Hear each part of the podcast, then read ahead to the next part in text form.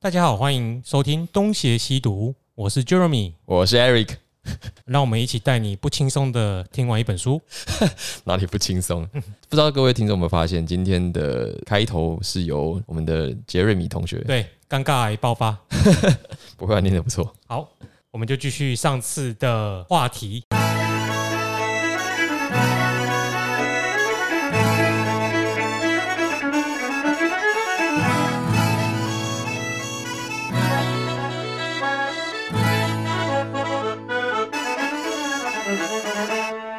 上次的百年追求，现在依照这个进度，应该已经开始二十年左右了。我们从一九二零年代开始讲的，对，这个第七章的标题呢是一网打尽。什么东西一网打尽了呢？对啊，是什么东西一网打尽？还是一把收割？应该是站在官方的角度来看呐、啊就是这些台湾的民主运动烈士们，志士不当自己要当烈士。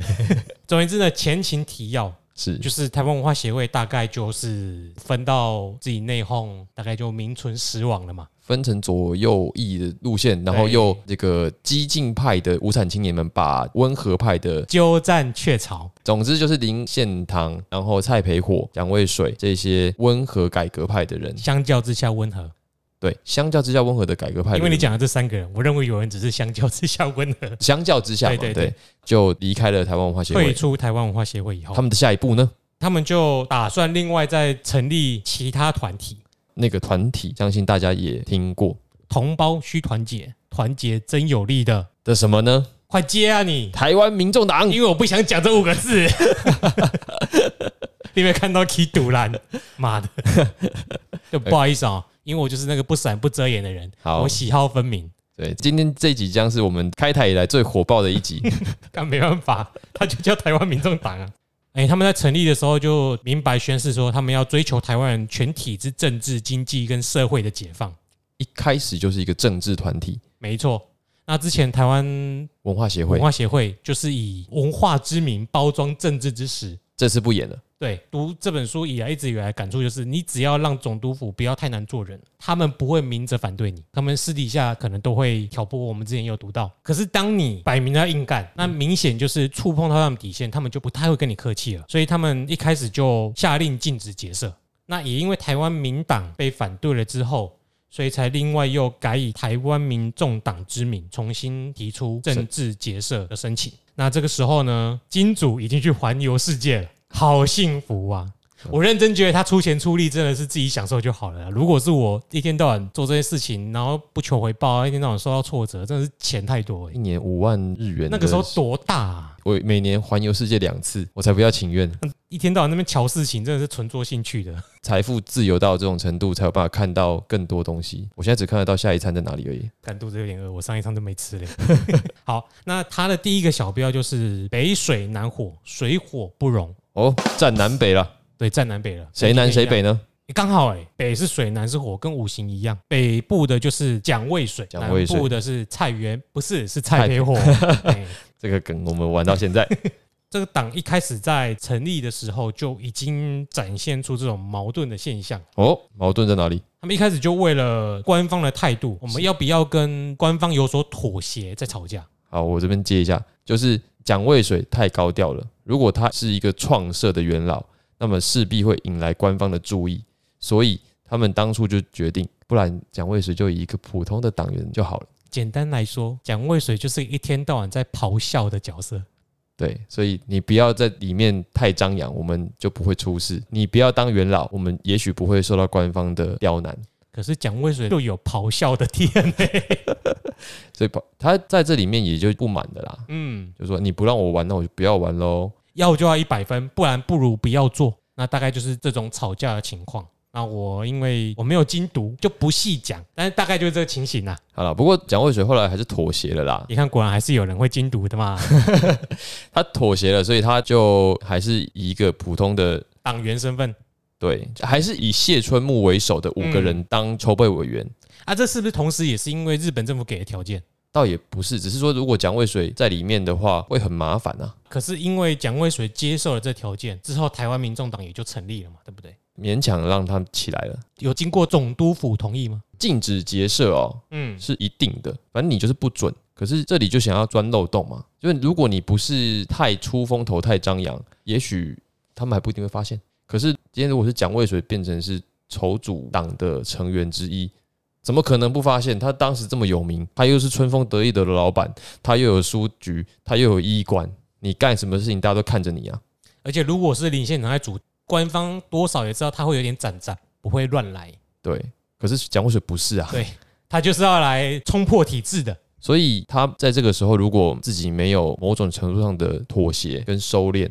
那基本上这个一开始就不用玩了。就算他没有在里面出风头，其实这个党本身在开始就是危险的。嗯，那接下来就是主党的部分了嘛。是我们以前读台湾历史的时候，都有读到台湾文化协会的成立那张照片，你还有印象吗？是在大道城那个地方，在进修女中对，，现在已经有一个重新整治好了一个场馆。我这半年来常常走经过，都有看到嗯，一直在整修啊，好像上次走过去已经差不多好了。哦，找时间再去看一下。对，去看一下。那这里有提到说，台湾民众党的主党大会是在台中的聚英楼，这个楼还在吗？我不知道哎、我只是觉得哎、在台中哎、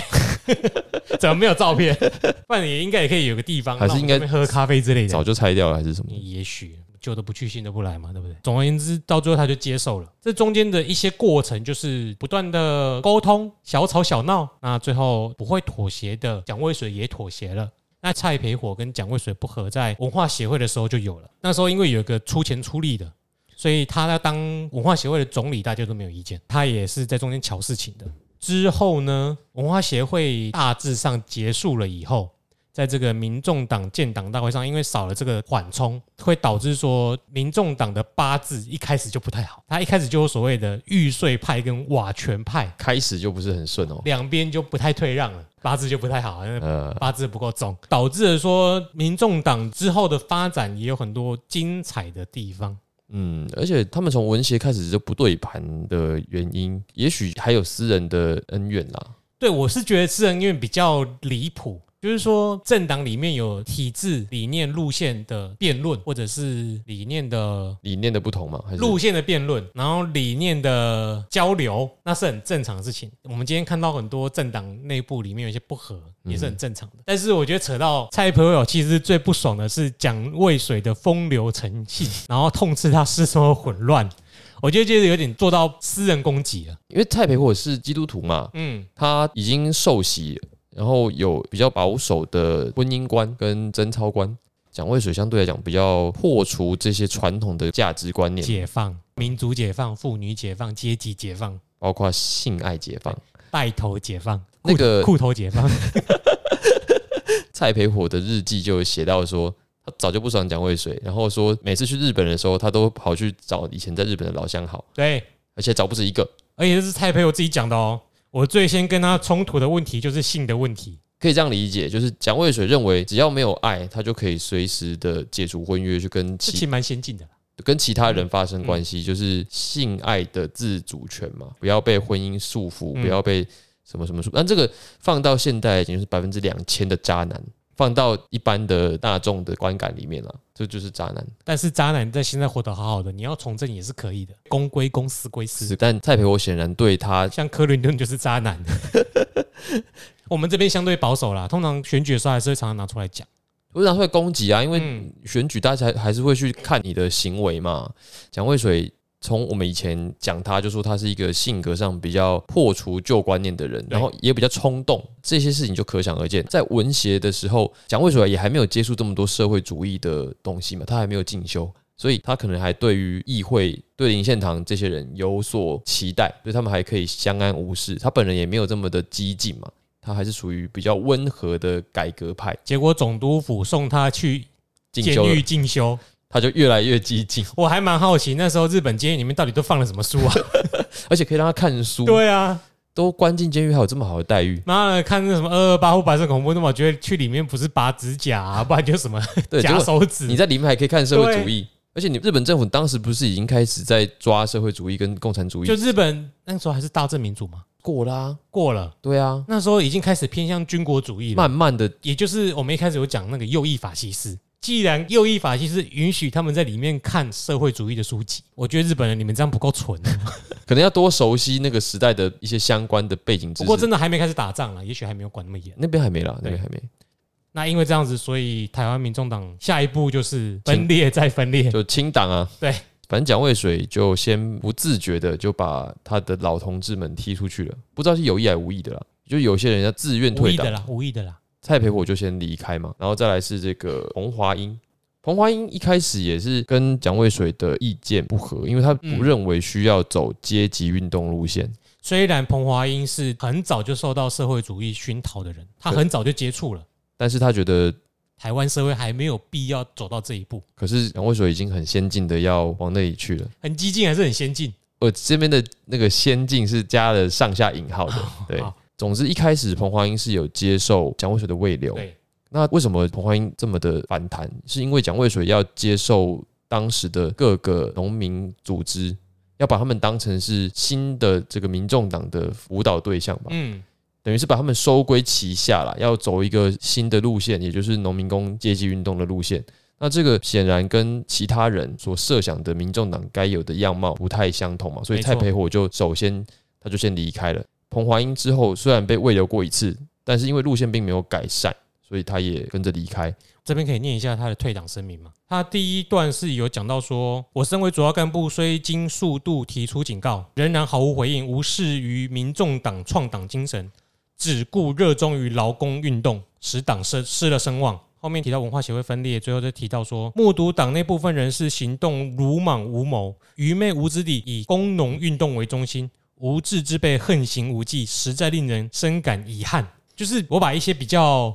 有点情绪性的字眼讲出来，不管是在文化协会的时候，还是民众党的时候，他们的理想主要都是政治制度嘛，而且他们是结合资产家、读书人、有名望的人士，然后有钱有权，上层阶级对，然后可以达到目标。结果今天蒋渭水想要将党带领的方向是走向工农运动，把我们都打倒了，对，而且不给桥那，这还要你们支持，这怎么可能？对啊，这个基本上就是很矛盾的现象了。所以可以看到，他们先被这些后起的无产青年赶出文协，另外成立了新的政党，结果嗯在这里面再搞一次同样的事情，没错，就是你们被极左的人赶出来，然后你们成立新的之后，又被一个比较左的人再赶出来。而且现在被赶的那个人是台湾社会主义的大佬，这就是比较讽刺的地方。你连左的人都嫌你太左，彭华英退党之后，蔡培火也跟着退。那原本林献堂虽然人不在，原本是顾问，他也就顾不下去了，他就请辞。顾门吧？就顾不下去了嘛，就没办法了。想当然，这些离开的人，就蔡培火这些人，他们又另外再成立新的团体， 所以这要分裂再分裂。分裂再分裂。而且这个时候会看到一个很奇妙的，或者说应该说是很常见现象，蒋渭水就不准留在民众党的人参加其他的社团了哎，。对我这个地方很有趣，跟现在的民众党不一样了。现在民众党可以参加其他的政党，可是他这里是说他担心民众党的资源被瓜分，然后呢规定党员不可以参加其他的政治结社。如果我是那个时代听到这个我就走了，我觉得对这种强硬的留人手段不够。而且还有时间限制哦，你在两个礼拜以内要退出其他结社，好像也蛮常有这种现象的，担心资源被瓜分，对所以要限缩资源被人家使用。问题是被你赶出去的人都是给你资源的人，然后你等到什么都没有了，你就在怪别人不给你资源吗？而且他还一直坚持自己的阶级运动路线，导致他原本的亲信也都公开要反对他。对，我觉得人有时候就是越想要证明自己是对的，就会开始剑走偏锋了。这两个人就叫谢春木跟黄望成啊，那原本都是支持他的，嗯，那后来也都纷纷的反对他。我们又可以回过头来看说，蔡培火对于蒋渭水的批评也不见得是无的放矢哦。嗯他，就说蒋渭水这个人就是世人不清嘛，或者是说他不听人劝，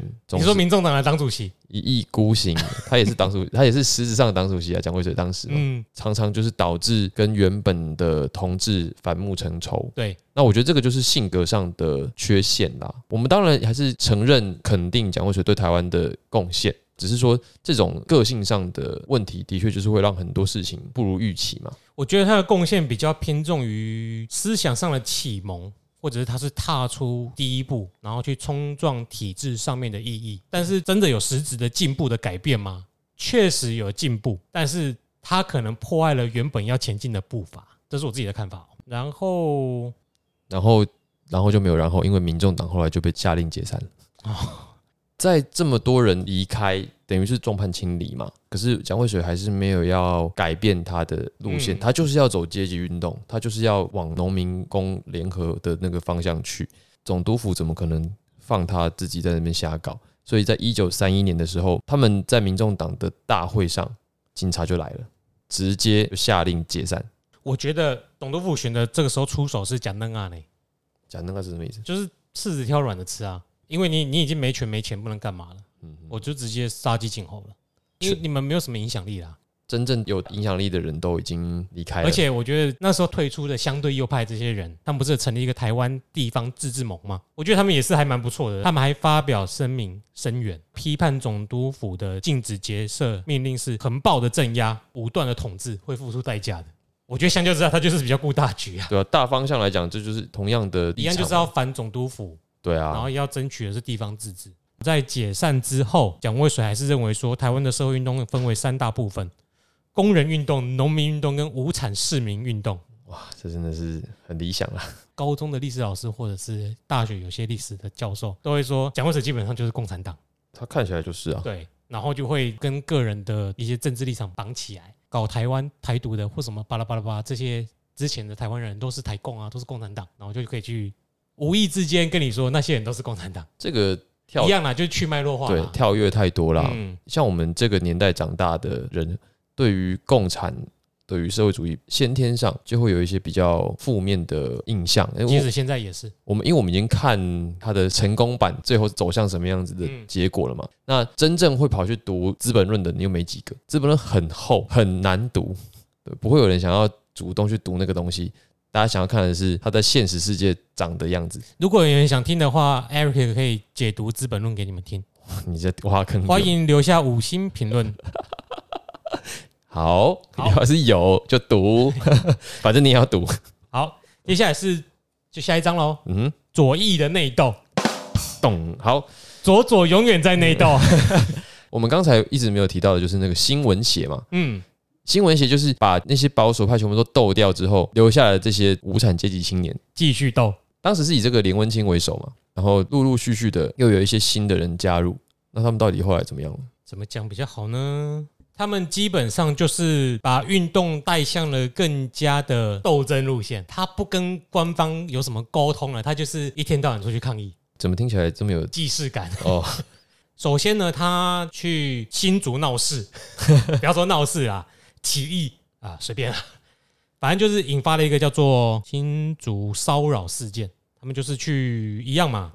去反对土地及产业政策大会。他们去抗议的运动都是类似资产阶级想要剥削农工阶级的活动。然后另外一个是台南的墓地事件，简单来说，台南有一个地方，它要设置综合运动场，土地重划。然后它要废除这个十九余甲的公共墓地。嗯，那这个时候就有意见了嘛，我们的这些文协的人们就跑去参加活动，而且他们的手段是恶骂、威胁、屠污等手段袭击参与那个计划的台湾人。等于是犯罪了啦。对，这就是就是犯罪。从这两个事件来看，你就可以看到所谓的左翼或者是激进分子，他们能够做的，你不想要温和改革，你就是想要直接不爽要直接说嘛，有时候你就会诉诸暴力嘛，下场往往就是玉碎嘛。不要说镇压了，打压了。这些人后来被抓啦，先被调查嘛，然后有些人就逃跑了嘛，嗯就是逃到中国去嘛对。而且当你转向更激进的左翼路线之后，你就免不了一定要进行这样的活动，因为你已经拒绝跟官方有所妥协或谈判了。你就是你要不想走体制内了。当你不想走体制内，简单来说，总督府最好的理解是你要造反。你要造反，我们要来比拳头大，你比得对过啊吗？，这对样啊，没错。所以他们就只好，停止活动啦，就没是错，他们后来重要成员逃到中国去之后，就几乎是停止活动。嗯可是那个时候，除了文协之外，还有另外一支的社会主义路线的人们，更激进的社会主义路线，就是共产党。台湾共产党。对，这时候最有名的，在这本书里面提到就是谢雪红，而且谢雪红到后面还是不是一千块那个雪红哦， 哎，是谢雪红。谢雪红到后面的事件也还是看得到名字呢。对，这个就是个名人呐、啊这哦个在台湾应该可以演电影啊，如果要演台湾的故事，她是一个什么样的人？她叫谢，本名叫谢阿女，也是彰化人，彰化人，我彰们化刚人真的出蛮多人才的， 思想恶化的恶化。的彰化这样。他出身好像没有很好，他就是一个贫苦人家的小孩，父母嗯双亡，而且他是个童养媳。对，没错，他的确是无产阶级出身，他不是资产阶级。然后他后来跟了一个就是商人，当那个商人的妾对，我啊，觉得那个商人，就是如果有演谢雪红的电影，一定要好好了解那商人背景，不知道他对他到底有怎样的感觉。蛮包容的、啊，对啊，对啊，张素敏，带他去日本去青岛。对，还帮他出钱，后来他还跟他一度分手，没有真的分手，先先分手，嗯，然后自己跑到外面的世界，跑去台中当公司职员，又跑去开这个裁缝店，自己去做了一些事情，然后后来又回到他身边，因因为为又想干嘛干嘛了那个店没开好，啊，对，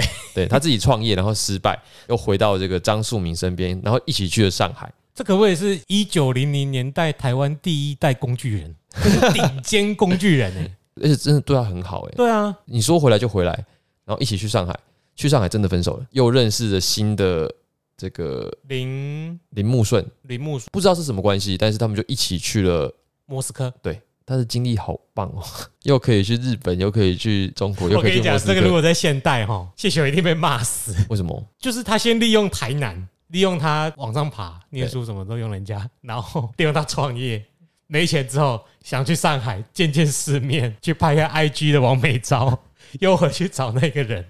带去之后利用完了分手，再跟其他人，然后又去，然后再去，莫斯科拍完美照，最后嫌莫斯科太冷，又回来上 海。这就是我们刚刚讲，如果蒋渭水是渣男，他就是，嗯，好，我们就讲到这里。公主病就好了， 没有，因为他很传奇啦，不要用现在角度去理解那个脉络啦。 对啦，对啊，大家骂我可以没关 系，我只是不好意思，我先道歉消毒。要骂我，我一肩扛起，不要骂 Eric。哇，谢谢哦。 好了，总之他们就在上海算是成立了日本共产党的台湾民族支部。也就是说，台湾共产党是日本共产党的支部，对，不是中国共产党的支部，没错，这是不一样的。他们在这个组织里面没有什么很高的地位，一方面跟性别，再来就是跟出身有关了、嗯，因为他毕竟不是高阶的知识分子嘛，他又没有什么钱，在共产党里面还分阶级哦。不是吗？你去看看那个现在的这些我党们难怪斗不完嘛。斗不完嘛，嗯这个阶级里面就有阶级啊，对啊这怎么可能斗得完？不过他们在上海成立共产党，然后办读书会，结果很快的，就被取缔了，对，而且是被日本的驻上海领事馆取缔。我觉得日本的上海领事馆好厉害哦，他们不管在那边集会结社，日本的领事馆都可以很快的找到他们，而且抓到他们。在那个年代，上海本来就间谍超多的吧？色戒的那个年代，对啊，很强哎、你不知道我就问英国的间谍，再来问德国、美国的间谍，所以每那个个间谍都好朋友啊人。脉网就是对啊，很，而且共产党最多就间谍啊，然后还很多双面谍。哦，对对对对，啊，那嗯他们就被日本的那个领事馆的人警察抓到，谢雪红被抓了之后就被遣返回台湾而已耶。欸对啊，不是应该立马枪毙吗？那个年代其实没有这么的严格，可能就觉得你们只是思想有问题，而且我一直觉得，相较之下，日本对于共产党算是迫害的没有那么严重的。相对包容。嗯，他们也有抓日本的共产党啦，有有有，但是好像没有像我们理解到的对于共产党有这么的恐惧，或者是反说，共抗俄或者是什么，就他没有把共产党当匪谍吧？可是有抓起来啊，有抓起来。可是没有采取更强烈的手段，嗯这样、谢雪文就回台湾了，然后就继续的在台湾发展活动。那他们怎么发展活动？就是把他们的影响力伸进了新闻协跟农民组合里面，因为这他们路线是一致的、啊。农工运动嘛，结果农民组合里面也出现结路果线对立，癌细胞到哪个器官，那个器官就有什么什么癌。 不好意思哦，我比较反共， 不管是台共、日共还是中共。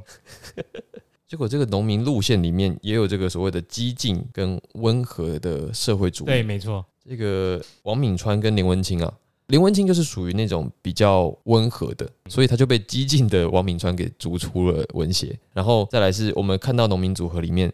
我们刚刚提到的杨奎跟叶桃也被逐出了农民组合对。我想问你们怎么这一章的小标不是左翼的内斗吗？前一章叫做分裂再分裂，所以这个一章简称是分裂再分裂再分裂再分裂。哇？他们一直在分裂，欸到底这些左翼人士是一个什么样子的形象，或者是他们是一个什么样的状态哦哎、？对我觉得这边它有一个开除连温清一派的檄文，这么说，我觉得这个也蛮不错的。善于玩弄空虚革命言辞的左翼社会民主主义，就是山川军一派，在台湾就是其私生子连温清一派。点点点点点点点，他们是彻头彻尾的地盘主义者、分裂主义者、暗地纠合农民组合的摇摆分子，文化协会中的反中央派，有意识、有组织地分裂我们的战线。这种话术或者这种文风好好熟悉啊呀、 好像跟地区没什么关系耶，对就是啊，好像跟你也没关系哈，你怎么好意思说这种话？这种说法好好恶意哦，就是攻击性很强。你这样讲也没错啦。嗯，可是你们有什么资格这样讲？有你们这种人存在，官方都很容易的可以有意识地分裂你们的战线。那这边就有提到这些左翼人士的形象。首先是谢雪红哦，她本来就是一个知名的女人啊，代表日本意见的台湾《日日新报》就有说，这个薄情妇御杀夫，就是讲谢雪红差点要把帮助她的这个苏敏，庶民给杀掉，没有杀成功啦，就是有这个意图。恐怖情人，反正就是有一些风风雨雨，他们的丑闻好像都不在少数。这边其实我们我有点不太能肯定的是，难道温和派就没有这些事吗？还是说，就真的是这些具有左翼倾向的人们，在性格上就是比较直来直往，比较冲动，应该是，但我相信右翼也有这些一样的行为发生。只是没有被强调？一般来说，应该就会在家丑不可外扬那一边就处理掉了吧？哦，有可能。对啊，还有就是保守派也可能掌握比较多的笔墨，比如说以前有一些反对党在外面抽烟乱丢烟蒂，嗯就可以登上《中国时报》的头版了。因为我我们也不知道张树敏是不是真的有被他杀嘛，他是御杀夫，对啊就是差点嗯或他者是不是真的有这件事也不可知，说不定只是吵架丢碗盘，呃，有可能。有可能。整体来看，包括我们之前对于这种比较激进的人士的言行的想象，或者是实际上发生过的一些事情，都可以去总结说，也许具有这样子的倾向的人，多半也是具有容易冲动、容易闹事的性格啦。沉不住气、啊，忍不住气，因为他们的行动本来就想要去争取镁光灯，所以他们的手段自然比较激烈，他就怕别人看不到。没有设想过大局是什么样，就嗯，觉得说啊，反正我就是先站出来，先做了再说，反正我做的是对的。往往容易坏事啊。啊，其他还还有一些不止谢雪红嘛，对不对？还有像是剪辑，剪辑这这个个说诱拐妇女，对但其实这个我觉得，因为他诱拐那个简儿，说他是自愿的，对，以今天来说可能还好，但那当代的确就是离经叛道。而且这些我觉得相对来讲，跟蒋渭水比起来都还算是小事。蒋渭水是什么？蒋渭水就说他是多妻主义啊，然后金钱买妾啊，比吸鸦片还过而分。且还扯到国际联盟派员到台湾调查， 没有，他们是要调查鸦片啊呐、因为蒋渭水相对来讲还是知名度最高的嘛，要攻击你一定是最有效果的。蔡培火也干掉过他，就说你这个人风流成性，然哦后你啊我也好想风流成性。啊，人家长得帅啊， 对 啊，我跟各位说，就是这个台湾民众党的主席是真的帅，他真的帅。长得一点都不叽歪，好 吗？就真的帅，蒋渭水真的是风流倜傥真的，对他有资格风流倜傥。我们看他年轻时的照片，真的是这个体面，鼻子很挺，脸是方方的嘛，嗯对对对，五官很明显。他真的是可以一直去磨铁，我没有意见。 难怪日本女生都爱他。他说去那边要找不同的日本女生，而且我发现那个年代哦，嗯就是我们看这里面这本书里面很多照片嘛，对不对？我发现那个年代的这些照片啊，每个台湾的男生，因为大部分照片都是男的嘛，对，我就觉得那个服装实在比我们现在好太多。怎么说？你都是西装吗？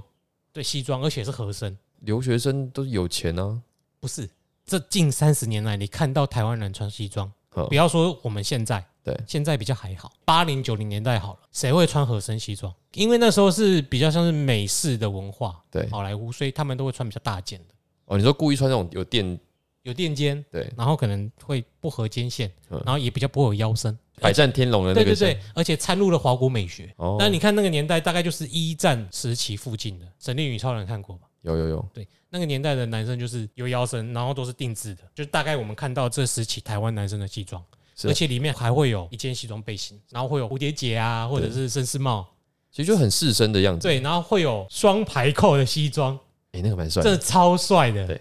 然后你想想看，蒋渭水那种脸庞，再穿上这种，果然无产阶级都会为他卖命啊！脸蛋是超越阶级的，对，长得帅很重要，他即使穿唐装都还是帅，嗯，他绝对不穿高腰裤。我告诉你，以前的台湾民众党高档太多了。好，回到这一个时代的结束， OK，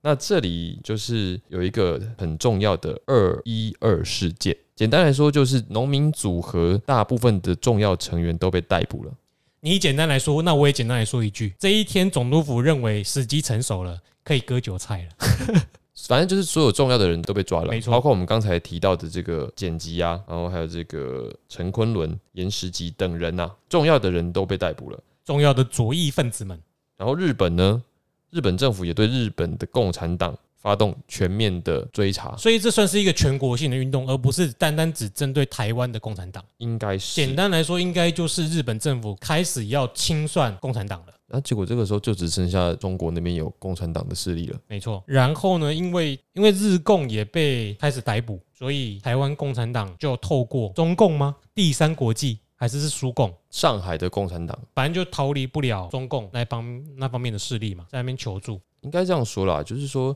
台湾的农民组合重要干部被大量逮捕，而台湾的共产党在那个时候也被清算嘛，因为你你们联合了文协，联合了农民组合，可是你们也开始被查了，所以谢雪红那一帮人，他们也几乎是全部的人。要么逃，要么被逮捕，也都关蛮久的。那有些人被抓之后关一关，他出来没多久他就过世了，包括我们刚才讲的那个王敏川，因为关太久了。然后就到了一个时代的结束。那这个时代的结束，简单来说就是总督府认为时机到了，可以把这一些韭菜割一割了。但同时间呢，日本政府内地那边也在收 割，就是台共跟日共嗯原本是台共的脉络比较接近日共嘛，所以很多台湾共产党的资源是来自于日共，然后现在两个一起收割，日台串联，对，然后台共这一边，因为他失去了大量内地来的资源，所谓的资源不一定是钱跟权啊，也有可能是一些知识分子，像是一些比较理论上的左辅助派啦，，就是那些我们前面有提过哲学家啊、自由主义啊、社会主义的教授们，不一定要提供钱跟权。他也有可能在日本那边进行一些巧事情的帮助，毕竟他们有一些政经地位嘛。那失去了这些帮助之后呢，剩下的台共们就转向上海，嗯请他们提供一些帮助。那其中一个代表的人物就是谢雪红，就是我们刚刚有一直有提到的这个知名女性，然后他在这里面也引起了蛮多的争议。那这些争议呢，你要不要帮忙讲一下、啊？这些争议就是真的很公主病哎、我们可以这样讲啊，就嘴是巴蛮贱的。他想要领导共产党嘛，可是他态度比较强硬，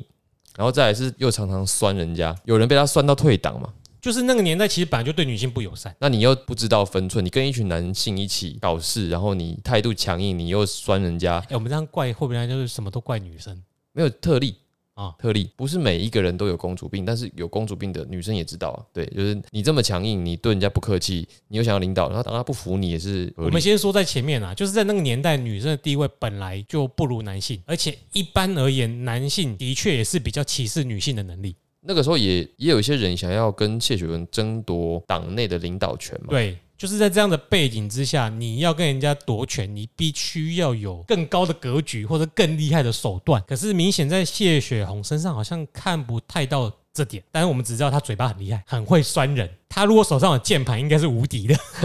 所以台湾的共产党到这里，基本上他们跟新闻协，就是新文化协会，还有农民组合连成一气，然后一起被收割。农民组合在这个时候其实也差不多了，重要的这些成员，像我们刚才讲到的剪辑，也在这一波通通都进去了，他们就没有重要的成员了。你说剩下来的农民能做什么事？不能做什么事啊，完全无法跟日本政府对抗了。所以差不多激进的这一派，很快的通通都被连根拔起。那接下来有一些有趣，就是我看了觉得蛮有趣的一些小故事吗？就他们在上海地区求助的干部叫翁泽生，那这翁泽生也开始落跑了，因为上海地区也开始在清共了。这时候他就化名为李谷良落跑，然后呢被抓了之后，我们这边现在才发现了，啊我们刚刚一度不知道怎么剪接，真的很麻烦。因为呢，他被逮捕的时候名字叫陈林祥，对也就是说翁泽生化名为李谷良，曾化名为陈林祥。然后他被逮捕的时候，他大喊什么？我不是中国人，我是台湾人，你们没有理由将我引渡给中国政府。 哎，看这个在最近的新闻里面会不会被说是台独哎、会。 ？OK，他如果被带到中国政府手上，就会更惨。没错，因为那时候中国也是有大概也是在清共的时候，这已经是抗战前的事情，嗯就是对日抗战前的几年前，大概五年前的事了。那那个时候，蒋介石也是不得已才要容共抗日嘛，在此之前也是剿共，包括我们刚才有提到的彰化的一个子弟叫蔡孝乾，他也跑到中国去参加两万五千里长征国啊。那时候有很多的台湾社会主义青年在台湾得不到支持或认同，他们就会到中国去。对没错呃啊那有些人就顺理成章的成为了中中国共的干部对，有些就成为干部了。嗯，反正就去参加真正的共产主义运动了。，对，那这个翁泽生他因为被日本抓住嘛，日本政府就是要以为他是中国的共产党，就要把他交给中国政府，但是他就是在那个时候赶快说，我不是中国人，我是台湾人，啊，那个时候台湾人是日本人，所以必须要由日本政府来处理。那就是遣返回台湾，对，这是最好的结果，那可见呢，他那时候的判断就是，我如果被中国政府抓去，我要文戏耶。会更严重。对，没错。反正他后来就是被抓去关了啦。总而言之，这些比较激进的左翼分子，在经过了这一两波的清算，基本上就算是没有了啦。这个势力就算有，也很也很小了。嗯，大部分也都跑到中国去了。最后一个重要的事情就是，蒋渭水吗？对蒋渭水的我们没有逝世 real，所以我知 道。对蒋渭水是病死的，他得了一个法定的传染病，叫做肠伤寒肠子的伤寒。，肠伤寒。对， 我怎么觉得好像什么香港超龄呆。 肠肠、啊算了，我台湾人啊，也等啊感冒啊啦。 哎、这肠病毒是不是？不知道现在是什么哎、肠伤赵子龙。算了啊，这件事情发生在一九三一年啊。嗯，，对，那就是台湾民众党被禁之后嘛，嗯，那蒋渭水政治活动基本上就等于停了，那他就很失落，他没多久他就病倒了。他本来以为他自己很快就可以痊愈，结果没想到一直高烧不退，那发现这啊这个没救了，这时候他才四十岁而已。对，非常年轻。然后他留下了遗言。那这个时候蔡培火他的一生的同志以及政敌嘛，对此也是非常的感叹啦，就说老蒋啊，你到死的时候还这样，你还给我不是那个老蒋 哦，嘿就是 你还给我使用什么？共产的语言，对，什么叫第三期？所以他那个听起来像癌症， 对啊，没有他那个遗遗言讲一下，可以啊，台湾革命运动已进入第三期，台湾人的声音已经迫在眉睫。反我青年同志务需努力奋斗，而就同志亦应加倍团结，积极的援助青年同志，努力为同胞求解放，世所自主。有点像是有人要死了，你还在做梦？对，而且第三期就是很共产语言嘛，所以他的老朋友太培我就觉得啊，病入膏肓了。但是不得不说，因为蒋渭水毕竟是有名望、有实际实业啊，也真的做了很多事的人，也是有一番轰轰烈烈的成绩啦。所以他出殡的时候真的是数千人的规模在替他送行。而且很戏剧化的是，当天还下大雨，大家就是在雨中为他送行，这个场面是非常的哀凄的。又可以拍电影了。哎，那但是最后有一点我想提一下，我觉得这个是蛮有趣的，就是刚好说共产党员都被大抓捕了，左翼分子唯一的例外是台湾共产党总书记林木顺这个人就不见了，就不见了。消失的无影无踪，可能就隐姓埋名吧？对，但是如果又要阴谋论的话，怎样？他会不会又是个卧底？哦，你说工程，然后对啊，回去交报告这样。也也许，也许这就是另外一个历史的诶可是大家可能忘记林木顺是谁了，他就是谢学红在船到上了认识，的，哎，对，然后跟他一起去莫斯科，不然就是回莫斯科，也许不晓得，不晓得这个就不可考，也不知道是不是善终，反正他就是就是没有消失了。没有这个人了哎这样。然后还有一个我觉得想提的就是总督府他们对于台湾文化协会的对策之中提到什么？他们说激进分子占领文协后，严密监视其行动，迫使他们酌情到社会舆论言认为无理的地步，最后采取下令禁止手段，这就是收割啊，真的很强。放着让你自己。对，放着让你自搞，搞到就是社会也没办法接受你了。我来收割，社会上也不会反对。你们要几千人去送行就去送行吧，其他几百万人没有人要理你们。这个标准放到今天大概也是差不多这样子。主要是因为比较激烈的那一些人，他们本来就很容易自爆嘛，也很容易失去民心，所以日本政府的判断从一开始就很准确。就是对的，从一至终路线都没有变过。反观台湾的这一些，不管是哪一个路线，到最后都没能够坚持下去。尤其越来越糟糕，因为后期我自己啦，我自己在看就都没有林献堂这个名字啦，没有就没什么搞头了。对啊，剩下的就不成规模，对啊不成气候嘛。嗯，在这之后，台湾的民主运动又到一个什么样的阶段呢？我们就可以看到第八章啊。第八章的标题是《战争的阴影下》，为什么是战争影响？因为这个时候发生了一件大事，就是第二次世界大战准备要开打了。当战争要开始的时候，其他什么思想啊、理想啊、自治啊，都要被抛诸在脑后。哦，当时的日本已经不像我们嗯刚才，或者是我们前几期说的是什么大正民主，或者是新康德主义，没有，这个时候已经走向了军国主义了。对，这些自由人文的言论已经被军国主义的这一派系逐渐的压制。嗯，那台湾当然也一样啦，少了很多自由言论的空间。所以我们刚才说，为什么日本要去清共，要剪除共产党，原因也是因为这样，因为军国主义兴起了。那这个事件对照组就是中国发生的九一八事变，在东北的那个事情嘛。没过多久，就是中日战争全面开打了。这段时间就相当于是战前的某一种肃杀的气氛。呃，不过我们有一个总督，第十六任的台湾总督叫做中川健藏，嗯还是健长，随便。 Kenzo 那中川是什么？ Nakagawa 哦，Kenzo Nakagawa。 Nakagawa Kenzo 没有，我现在是因为打棒球，他们大部分都是倒过来念。哦，好吧，好啦，这个总督上任之后呢，其实他是打算同意给予台湾一部分的自治权利。稍微开放一点。虽然我们刚刚前面提到要战争了，对可能这方面都会先砍掉。可是这个中川总督他上来就是有希望可以让台湾有一部分的自治。可是相对来讲，有一个条件，条件是什么？就是台湾议会请愿活动必须终止。对，那这个时候呢，好久不见的林令赏林献堂出现了。经过一番桥之后，他们同意了同意什么？这个议会请愿活动先终止。表示总督府这里端出的牛肉嘛，对，没错，有什么好康呢？这个好康呢，我们要翻一 下。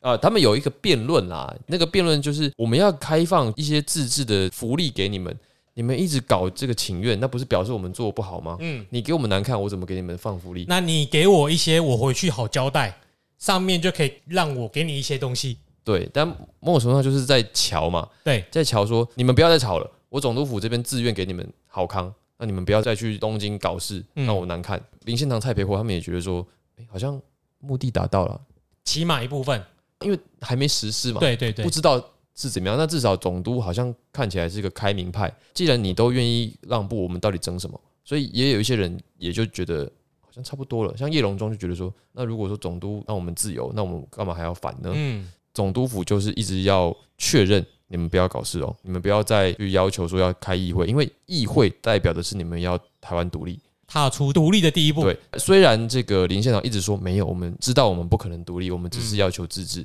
总督说，那既然你们要自治，我就给你们自治啊，你们要议会干嘛？就是来回的这样子斡旋。终于让林献堂、蔡培火他们这个温和派放弃了议会请愿活动。结果呢，标题就大家都很清楚了。如果念出来之后，叫做“鸟笼中的自治”，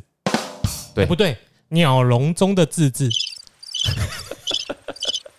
对，那我们刚才说了嘛，总督府端出了牛肉，那也有些人，诶，这个影响也太久了吧？你就继续讲啊。好，那这个你看没鸟了吧？这个承诺要兑现嘛？中川总督该放牛肉了吧？说到有做到吗？一部分一部分自治，嗯但是没有一百分就都不是，就是零分。这个简单来说就是个圈套。例如说对，我让你们有投票权，让你们有部分参政权，可是有条件，就你的收入要到一定程度，你的选举条件如果有限制的话，能够符合那个条件的大多数都不是台湾本地人，都是日本人。有日本或者是台湾的资产阶级，那他有一个最基本的条件是什么？二十五岁以上的男子，只有男生才有嘛？对。然后你要住在那里半年以上，当地就是你选举区半年以上，然后你的年纳税额要在五元以上。那时候缘很大哦，各位。对，嗯，那后面的就是有一些议员要半数官派，半数民选，地方的议会只是咨询机关，它不是议决机关，也就是说他没有预算权，没有实质权利。就是咨询而已啦。嗯，种种加起来，就是日本人才有比较大的自治权，在台的日本人有比较大的参与政治或者是关心政治的权利，然后再来是一半还是由官派的，另外一半是由在台日本人决定，那台湾人还是没有地位。这个第一点就是限制了性别、年龄、资产，然后二跟三，简单一句话，就像现在的香港，减少你的比例嘛，对，就是你可以投没问题，但是第一个你没有辞职的权利，对。再来就是你再怎么选，你就是那一半，不会过半。这样子的话，就等于说我让你有个投票的游戏，但是满意了吗你没有办法改变任何的现状，那当然这些士绅就吵起来啦。有一些人还是觉得说，相比之前还是比较好了起啦。码有第一步了啦。如果要拿香港做比较，香港是越来越糟，但是这个地方是从无到有。那其实这个官方如果要操作也很好操作，那那起码你从没有到现在有一点了，以后还可以再想办法进步。那这些右翼的分子，我们刚刚讲左翼基本上就全灭了。嗯，那右翼分子在这一步，有一些人觉得自己被耍了，有些人就是想折中。那作为实质上领导者的林献堂，他就要考虑，那接下来下一步呢？我们还要继续我们的政治运动吗？要吗？要吗？要吗？还没决定，来不及决定，战争就开始了，所以也就不了了之了。所以我们也不知道，如果右翼人士继续支撑下去，会不会有更好的结果？对，因为对啊也没机会了，因为后来这个战争的结果我们都知道嘛，嗯，就日本就离开台湾了，所以也不会再有结果了。然后就接下来就是祖国事件。祖国事件简单来说就是林献堂被日本派来的人侮辱了一番，但是一开始是因为他口误说了中国是祖国，所中以叫华民国是祖国。所以才叫祖国事件嘛。哦对，祖国事件。今天我们一天到晚发生祖国事件。这个事情的经纬脉络就是林献堂哎、嗯到、那你那个 hashtag 一定要打祖国。啊， 超塞、这个林献堂去了广东一带，就是华南考察啦，去了厦门、福州、汕头、广州、香港，又去上海，去一些公开场合，不小心就说此番回到祖国，此番回到祖国就变成是敏感词嘛，就被日本军方发现了。不愧是绿共侧翼，这样就打压人家。可是我觉得从这点也可以理解到，当时候台湾的士绅阶级的确，他们脑中的认同还是认同自己是中国人汉民主，所以他们理所当然认为那一边是主。对日本这边就是不得已的妥协对，嘛，没错，就是梁启超那时候跟他们说的，你们嗯就还是要想办法找出自己的一条生路。嗯，没错，他们的认同还是、哦我是一个中国人这样子，嗯，这句话要消毒吗？不用啊，妈的因为这句话如果单独剪开来很危因为险。我会特地出来讲林献堂为什么会这样脱口而出，就是因为我个人推论，他的确是还是那样的意识反正日本军方就派了一个日本浪人去打他。就去打他，就这样。林献堂怎么会不知道这一个行为背后是由谁主导，是有什么样的意义？所以后来林献堂就主动的退出了社会运动的主要位置。就跟你说去环游世界哦，环一圈不够，你不会再环第二圈啊呢、总之，陆陆续续的这些昔日的右派分子们，大家也都开始知道说势不可为啊，嗯因，为林献堂都跑了嘛，台湾地方自治联盟就宣布解散。那林献堂已经去日本避难了，杨照家也去日本，蔡培火也是全家跑到东京去开餐厅，大家纷纷逃离。继续这些运动在台湾已经没有生存的空间了，接下来才有所谓间接涉及的做法。间接涉及和解，点改啊？这对啊，为什么要叫间接涉及？来看一下去啊，对，这个间接涉及比较像是一种打在墙壁反弹，然后再打动那个人，对不对？这边讲的意思就是。那我们这些台湾人，既然在日本统治下的台湾改革或者是争取无望，那我们不如就去中国吧。我们去中国发展，帮助中国变得强盛之后，再回过头来协助解放台湾，把中国经验用在台湾，这样叫间接对，涉他、及。会不会想太多？当时是唯一的出路对啊，啦因。为那时候中国跟日本在打仗，对也就是说帮助中国打败日本之后，再由中国来解放台湾。对，可是我我没有抹绿抹红他们哦， 的确就这样子嘛，对不对？这样子的人很多啊，比如嗯说我们刚才讲到的蒋渭水的 Hoping You 得力助手，谢春木，对，他就改名叫谢南光嘛，他就是在上海负责批判日本，结果最后中国政府视他为日本间谍，何其讽刺！这个就是在当时代台湾人的处境上的尴尬。你对你既不是中国人，也不是日本人。对啊，两边都弄你啊，你两边不是人，好惨。所以那个时候，毛泽东也主张台湾独立啊，不是吗？ 后来他这边有提到，李友邦也有类似的经验，对啊，而且最讽刺的是，国民政府跟日本领事馆是联合起来逮捕台湾人。因为他们都是极右法西斯，哇、哦真的是 嗯不少人都有类似的经验。反正他们就是到了中国之后，在那边因为身份上的暧昧模糊，加上嗯中日关系的恶化，他们被两边的人都视为敌人。即使他们为了跟国民党示好，去成立什么台湾革命同盟会，还是被国民党政府怀疑。对然后另外再成立一个党部把他们搞掉。坦白讲啊，你你挖家买北当，挖北当，那我要搞你心机 gay 对吗？刚才讲到说，不管是左翼还是这个温和派，通通都在台湾，居居了，对他们势力都消失了嘛，有的被抓，有的逃走了。一九三零年代，大战即将开打，日本迈向军国主义嘛，那这种法西斯的气氛越来越浓，开始又回到了某一种大亚细亚主义。我们之前有提过，蒋渭水最初期的思想就是这种大亚细亚主义，但实际上是大东亚，因为只认黄种人。对， 大亚细亚主义就是联合亚洲诸国对抗欧美国家，等于是强调一个东方的文化。在日本的这样子的号召之下，台湾有一部分人是同意的，那也因此他们容易在这个一九三零年代的台湾继续进行这样的活动，因为他们是选择跟日本官方站在一起的。因为这个后面就等于接到了这个东亚共荣圈嘛，也会有后面的日本想要把台湾人变成皇民的运动。嗯，那这个时候的组成分子主要是还留在台湾的这些资产阶级，以及在台湾的日本人。那其中一位叫做公园武雄，这个很有名，因为他的眼科到现在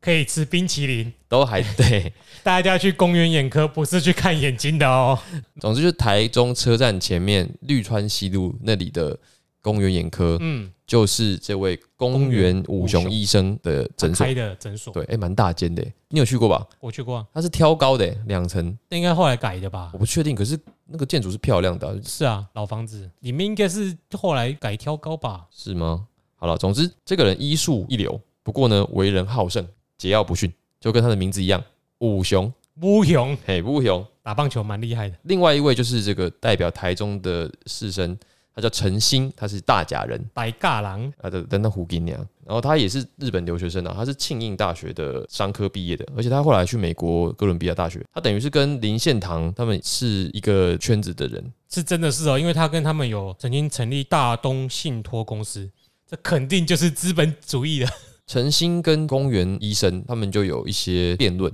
可是基本上路线是一致的，就是他们都承认要形成一个大亚细亚的联盟，但是前提是什么？前提是那。你总是要让台湾跟日本的文化是互相融合的吧？起码你不要歧视我吧？对，嗯那公园先生、公园医生啊，就说台湾是日本的领土，那么台湾人应该也要爱国、啊，要爱日本啊，成立这个联盟才有意义嘛。嗯，这个陈星就说啊，你要我爱日本，嗯总是要承认我吧，你要承认我们的地位，不然我们怎么我们怎么爱你们呢？所以他们一直在这样子的细部路线上反复辩论。但后来他们是算是有站在一起嘛。他们有成立一个东亚共荣协会啦，不过呢，日本国内的右翼分子，就觉得他们是叛徒啊。你跑去跟台湾人嘎这会，你们试图想要让台湾的这些本岛人的地位提升，不就是在贬低我们日本皇民的优越的地位吗？所以这个东亚共荣协会其实在日本不受待见，就是一直被批评，所以他们也没有撑很久，很快的就解散了。所以公园五雄兄归兄，对台湾人还是相较之下，你讲话他觉得有道理，他就接受，还跟你一个一起成立一个什么协会之类的。就是那种大方向一致，可是细部上立场，因为他毕竟是日本人，对，他觉得啊，你们就是不可能跟我们有一样的待遇嗯啊，我们是皇民，你们只是殖民地的人，很容易理解啦。歧视是无所不在的，不小心也会歧视，就好像我们有时候也会不小心的对新住民、移民、会有一外籍劳工，都会有多一点点的不同的眼光嘛。我不敢说我完全不会歧视别人啊，你一定会觉得自己好像稍微比别人多优越一点，我们会，对，其实会嘛，对啊，我那不会否认，但是我们必须说我们有病视感。就你要知道这个现象，所以你要理解说，公园五雄这样子的心态放在当时一定是很合理的、很正常的。嗯他就算没有在行为上侮辱你，可是他心里那一种比你优越的感觉一定存在。接下来就是中日战争正式开打，台湾就进入所谓的暴风雨时期。这所谓的暴风雨时期，就是说最能够替台湾人发声的报纸被并掉了。这一章的小标就叫做《新民报》被并。以前台湾在文协的努力下有很多的报纸，那日本政府在战争期间就把这些报纸通通整并了，等于是让台湾人失去了为自己发声的机会。台湾新民报的汉文版就被废除，台湾新民报的东京支局长，我们著名的吴三连先生就被羁押，之后就被撤职了。唯一的言论机关就这样没了。接下来就等待黎明喽。接下来就是中日战争开打，那台湾人因为殖民地居民的身份，不能够参与战争，只能以军夫的身份参加战争。军夫就是去帮忙扛东西、抬东西。军夫的地位很低啊，我记得我们的老师那一辈，他们的爸妈可能有一些就真的去当过军夫，去了菲律宾啊，然后去可能各州到非洲都有。因为日本的战线也拉很长啊，那个时候日本的军政府对台湾的士绅就有敌意，故意羞辱跟修理他们。他们就把大家族的这些子啊弟找去当军夫，而、且有些人都是医生、律师啊，你把他找去当军夫，不是故意的吗？对，那个时候的阶级是军官、士兵、军狗，然后再是军夫。比狗还不如。对，那就是故意要贬低你身份的啦。在那种职位里面，你做的就是苦力嘛。然后我们的赖何先生也是在这段时间没有什么好日子过，就是这段时间还是有一些人因为言论紧缩就被关起来。那赖何是其中之一，但是赖何其实比较无辜一点，他也不知道自己为什么被关起来。他在网红个三十年，大概也会不知道为什么被关起来。对，那总之他就是出狱之后，在一九四三年的时候病死。主要的改革人士都已经逃离台湾了。那战争期间有很多人可能也真的没有做什么事，他们就是可能是无妄之灾，又或者他有一些言论放在以前可能没有事，但是在这个非常期间你乱讲话，你就是准备被抓去关起来因。为举国都在动员体制啊。然后这里有一个很有趣的事件，叫新竹事件，起因是这个人叫做施如真，然后呢，他很敬仰祖国，他曾经偷渡到中国。结果被日本领事馆逮捕，然后就送回来了，嗯就送回来也没干嘛，就因为他偷渡嘛。然后呢，他就是一直都很不爽日本政府，然后就常常在家里议论时政，计划再跑到中国去替中国打对日抗战。新竹北门那个大墙外面被贴了“打倒日本帝国主义”，然后就有特务把施如真等十几个人向往祖国的年轻人抓起来，监禁在新竹的警察局内，关了三百天。更讽刺的是什么？他在战后国民党统治的时期，因为白色恐怖被追捕，他在家中的后面那个柴房有没有盖了一个假墙，躲在两个墙中间，躲了十八年。然后因为他躲在那边很怕被干掉，这十八年中间就是最后因为他生病，他也不敢出去找医生，不敢求医，他就这样死在夹层里面对家人也不敢张扬，就埋掉了。我觉得很悲哀的故事啦，好惨，他一辈子他想投靠谁，或者是反正两边都在追杀他。这个大家就是嗯，那总之这一段时间基本上就是如此啊，一直到什么时候？一直到二次世界大战结束嘛。一九四五年八月发生了一件大事，原子弹第一次被丢到地球上。结束之后，过去五十年来，没有五十年，二十五年好了。每个这些运动的领袖们，这些参加社会运动的、争取知识、争取自由的人士们，理想可能快要可以实现了。所以这一篇叫做迎接新时代。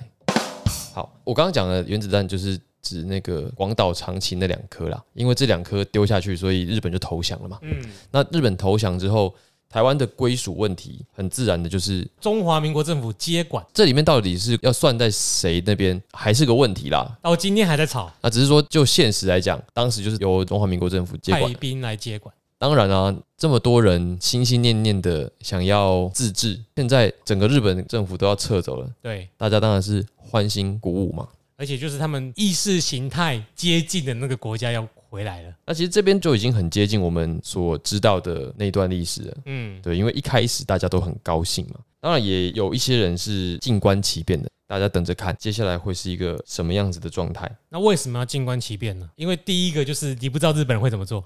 再来你不知道中国人会怎么做，再来对你也不知道岛内会发生什么事情。虽然日本投降，问题是日军在台湾还有很多啊，对啊，谁知道你会不会啊？反正要撤了，我干脆全部收割收一收，我就要走人。或者是抵死抵抗嘛，以他们的神风特工队的玉个性，碎，全部吊死大家一起死。嗯，所以你这个时候真的也不好说台湾会怎么样，直到后来皇军和平的就叫宝来的撤走，结果变数不在日本那边。这中间有个小插曲啦，就是孤家这些所谓的、对我们，我读到这个这，因为我真的没读过这一段， OK，我不知道他他们会有试过这么做。这个就是御用士绅的台湾独立运动。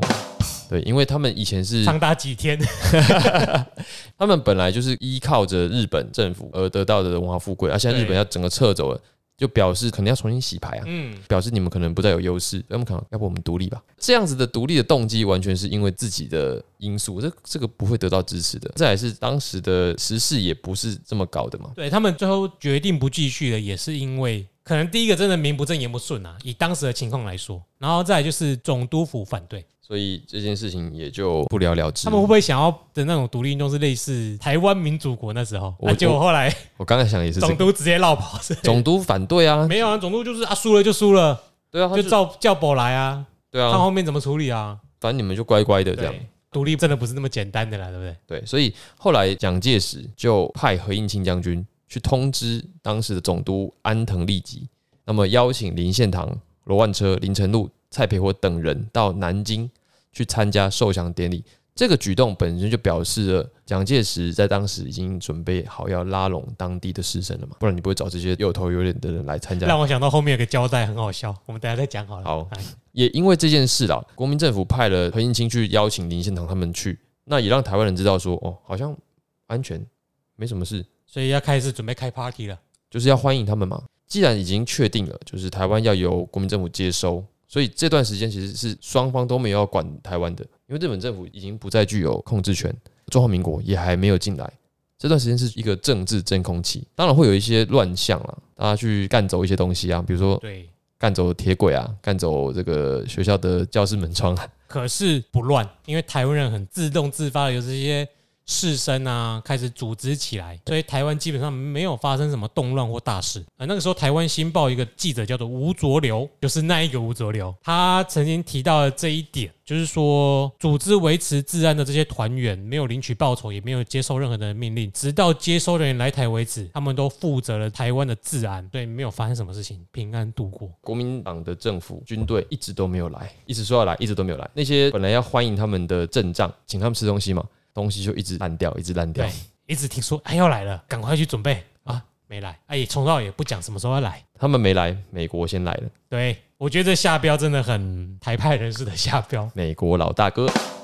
来的美国老大哥呢是所谓的军方战略情报处，所谓的军方战略情报处简称 OSS，现在叫什么呢？CIA，他后来改组为 CIA。台湾在等待接收的过程中，第一个来站台湾的是 CIA，不愧是美国老大哥啊！那他们的任务就是收集情报嘛，来这边看看情况，跟总督府协商。我怀疑啦，有一部分是因为中国人真的很怕，所以请美国人先来看看。确定一下盟军的战俘人数对。不过他们最重要的目的是要收集台湾政治、经济跟社会的情报，然对，后就是收情报啊。还有就是共产党的活动啊啦，因为那个时候还是要反共嘛，还有确定一下台湾人目前的政治意向是什么东西。大概就是这个样子啦。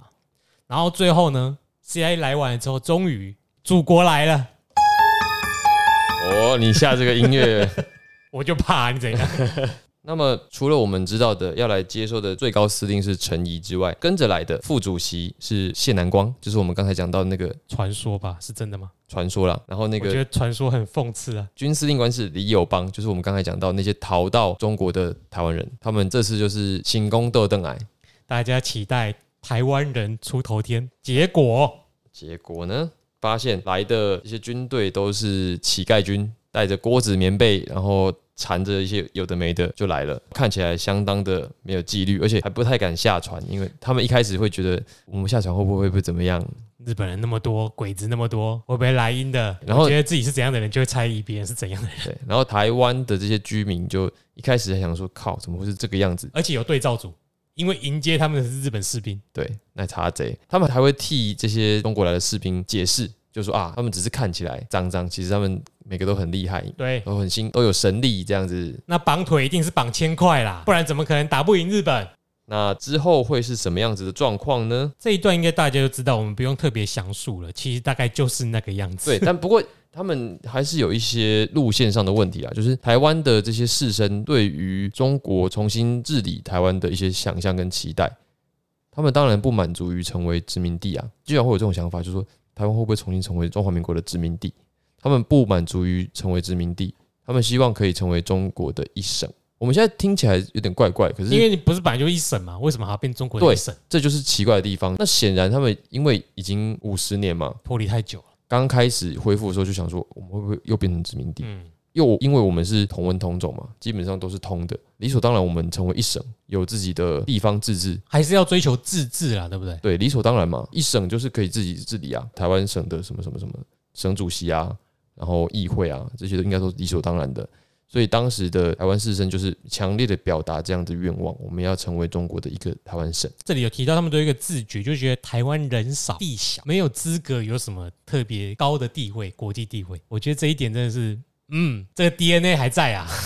那也是一个时代所限啦，啊，有人现在还被那个时代的想法所限我们就不说那些人啊、了。好嗯对了，好了，总而言之，那个年代的情况的确有一些我们真的没想到的地方，就是没有这么理所当然说，哎、光复嘞、就是真的直接变一省，他们还是会去想说，哎、我到底是要变人家殖民地，还是变成人家的一省，还要去争取，争取的结果是怎么样呢？我想大家也知道了，但不过没关系，细节我们之后还会再说。但是这里我必须要说，这是一个文化上差距的案例，嗯哼，必须要提一下。好哦，在祖国接收的过程，他们很讶异接收这么顺利，因为京沪地区的接收是很失败的。所以呢，刚开始来抵台的蒋委员长侍从室秘书邵玉林，他见到这情况之后，就有交代陈仪说：“你要好好对待台湾同胞，一切须以收复民心为主。”陈仪收到这个建议了。他特别透过台北放送局广播，就是要下面的人要以民心为主，下达了什么命令呢？他训示在台湾的公务员要认真的为民服务，切记